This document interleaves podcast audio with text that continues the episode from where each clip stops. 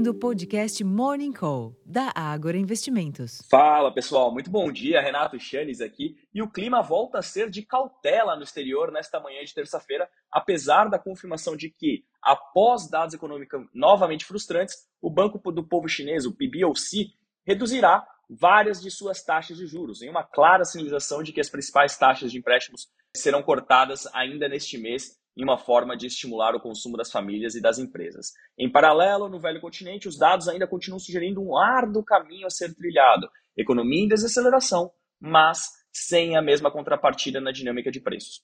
Como resultado, as principais bolsas da Europa caem mais de 1% agora cedo, assim como os índices futuros de Nova York também sugerem perdas para os mercados à vista por lá hoje, embora em menor magnitude. Para além dos mercados acionários, o índice DXY, aquele que mede as variações do dólar ante uma cesta de moedas fortes, recua. Os contratos futuros do petróleo operam com sinal negativo, mas os preços futuros do minério de ferro registraram ganhos de 1,58% na madrugada em Dalian, cotados ao equivalente a 101 dólares e 58 centes por tonelada. Ainda que o Ibovespa esteja entrando em uma região sobrevendida após 10 sessões consecutivas em queda, esse cenário externo pouco alentador de nada ajuda com uma recomposição dos preços por aqui. Então, somente ajustes técnicos, portanto, seriam responsáveis por uma inversão de tendência aparentemente.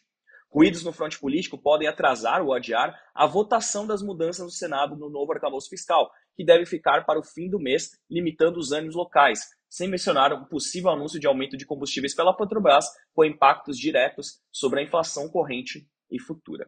Em termos de agenda, aqui no Brasil, sem maiores dados econômicos, destaque para os eventos com os presidentes do Banco Central, Roberto Campos Neto, ao meio-dia, e os diretores, Gabriel Galípolo, às 10 e ao meio-dia e meio, da Fernanda Guardado, às 5 horas da tarde, e Maurício Moura, às 3 e meia da tarde. Em paralelo, o Tesouro realiza leilão de títulos públicos pós-fixados às 11 horas da manhã, sem lembrar também que hoje foi o último dia da temporada de resultados. Ainda tem algumas poucas empresas para divulgar no finalzinho da noite, mas a maior parte das empresas já fez a divulgação e do meu lado eu digo ufa, porque realmente é bastante pesado para os analistas. Em termos aqui dos Estados Unidos, destaque apenas para os números do varejo às 9 horas da manhã, o índice em Empire States às 9 e meia da manhã e o discurso do presidente do Fed de Minneapolis, o Neil Kashkari, ao meio-dia. Na Europa, a taxa de desemprego no Reino Unido avançou a 4,2% no trimestre até junho, segundo informou o Escritório Nacional de Estatísticas, enquanto era prevista a manutenção em 4%, como visto nos três meses até maio. O salário médio anual, semanal, na verdade, excluindo bônus, acelerou uma alta de 7,8% nos três meses até junho, contra uma expectativa de 7,3%. Portanto, os salários continuam subindo além da inflação, o que é sim algo preocupante em termos de política monetária. Já na Alemanha, o carro-chefe da economia do bloco, o índice ZIL de expectativas econômicas avançou de menos 14,7 pontos em julho a menos 12,3 pontos em agosto, mas analistas previam menos 12 pontos. Por fim, na China, o Banco do Povo da China injetou 401 bilhões de yuans, algo perto de 55 bilhões de dólares, por meio de um instrumento de liquidez de médio prazo de um ano, a uma taxa de juros de 2,5%. Antes, esta era de 2,65%. Ele também preveu 204 bilhões de yuans em fundos por meio de acordos de recompra reversa de 7 dias a uma taxa de 1,8%. Antes, ela era de 1,9%.